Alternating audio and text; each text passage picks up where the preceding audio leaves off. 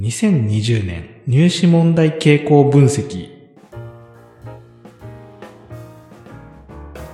実際に出題された2020年の入試問題を小川先生が分析をしてですね、例を取りながら、それぞれの学校でですね、どういった傾向があったり、また来年以降、その学校をもし受ける場合にどういう対策をしていったらよいのかっていうのを解説していこうと思います。えっ、ー、と、第1回は灘中、第2回は応印中を解説してきましたが、えー、今回は東京都の私学、最高峰、改正中学ということで、今年の改正中学についてお聞きしたいなと思います。まあ今年の改正はですね、算数がとにかく難しくてえげつなかったんですね。ああ、そうなんですね。はい、60分の試験時間内で解き切るなんて、えー、まあほとんどの子ができなかった。非常にハードな設問が出た。はい去年、えー、改正の国算数っていうのは、あまあ部分的に難しいものもあったけども、かなり簡単だ。はい。その前もっと簡単だった。改正という学校は、これは算数に限らないんですけど、はい、入試傾向が毎年バラバラなんですね。ああ、そうですね。はい。難易度も一定していない。ええまあ、半分わざとやっていて、うん、大手塾がどうしてもこう、競争の中で難関校の合格者が欲しいから、はい、問題パターンを分類して、ね、子供たちに教え込んで、解き切る訓練を重ねてで、決まりきった難問であれば素早く正確に解き上げる子たちがたくさん輩出されるんですね。はいはいはい。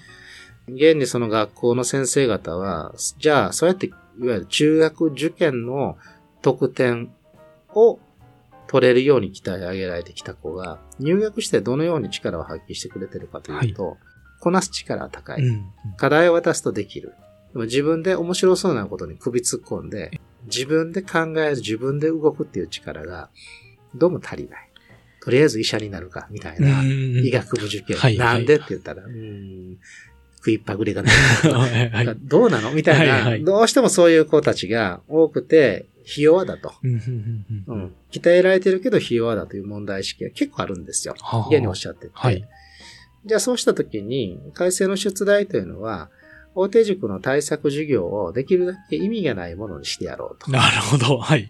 うん、素朴な、それこそもう4年とか、もっと言ったら3年とかから必死で塾に通ってきた子でなくても、5年、6年やる気になって、えー、受験勉強を始めてきて、それまでは自分なりに小学校の勉強を深めてきた子であれば、はい、届くような入試であろうと。そういう意図があるんですね。はい、なので算数はトータル非常に難しかったんだけども、ええ、とにかく食い下がって書き出して計算嫌がらずに、えやりきり続ける。数え上げ続ける。で、図の中に線を引いてみて、ああだこうだやってみる。こう、手を止めない力が聞かれていた。へうん、根性ですね。なるほど。はい。っていうのはもう算数が出てきて、はい、だからその、どういう状況を聞かれていて何を答えろと言われているかが理解できるかで結構差がつくような問題でした。だから、えー、トレーニング段階で、えー、大量演習ではなくて、じっくり考えて、そうか、分かったぞって思えるような勉強を大事にできたかどうかっていうのが、算数は問われたでしょうね。なるほど。で、国語は、まあ、物語は少女が主人公で、いわゆるね、男子校の出題としては少女を出すと難しくなるとよく昔は言われたんです。はい、ここ数年結構トレンドで、自分と違う人の存在の気持ち理解も大事だっていう意図もね、おそらくあるんですけど、えー、そうなると、えー、大文理の方では、まあ、説明的な文章を読み取らせながら、えー、記述としてちょっとね、皮肉混じりの部分を説明させる記述。一つ一つはレベル高いんですけども、うんうん、持ち時間としては十分あるんですよ。なるほど。改正の高校いつもの傾向で、時間切れになってどうしようもないってことはない、ほ、程よい頑張り続けられる時間と量なんですね。はい。ということは、内容を正確に読むだけじゃなくて、組み合わせで考えるところまで。それを書き上げる際に、文書通の材料を単につなぎ合わせただけの継ぎはぎ文で終わらすんじゃなくて、えー、意味として通ってるかを書き上げていく力が問われている。こちらもですね、あの、前回、あ応印等で話もしたこととつながるんですが、えー、塾の5年生、6年生の日々の勉強、はい、一つ一つ丁寧に自分自身の言葉を選びながら書いて、えー、書いたものは、えー、大人に添削、アドバイスを受けて、えー、伸ばしてきた。そういう子が合格を取りやすいようにというのが言えますね。なるほどですね。で、社会はまあ、もう、改正は本当にね、あの、知識レベルは簡単なんですよ。でも、地図帳日頃から開いてないとい。うか、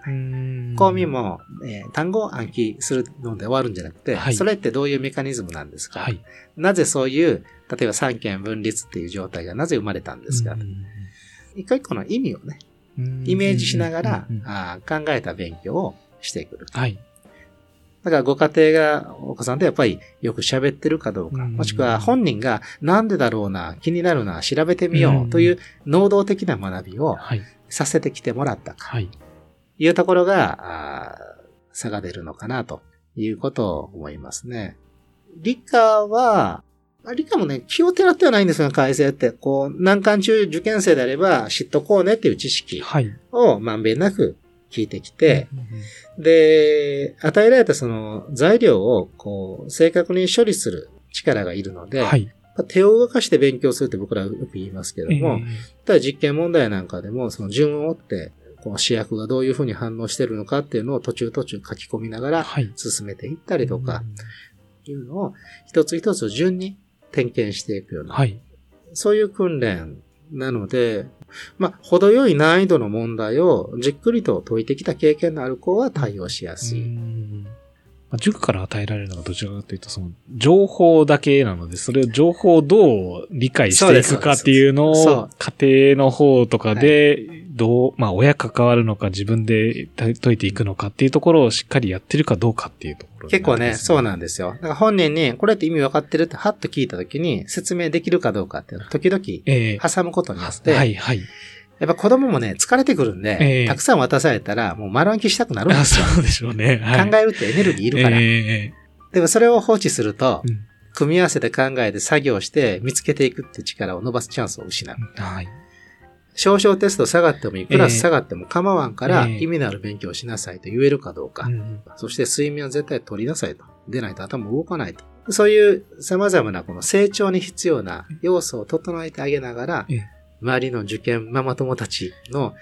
様々なもっとやらなきゃ 飛び交ってくる噂。はいはい、あなんたら掲示板においていろいろ書かれてる真偽不明な噂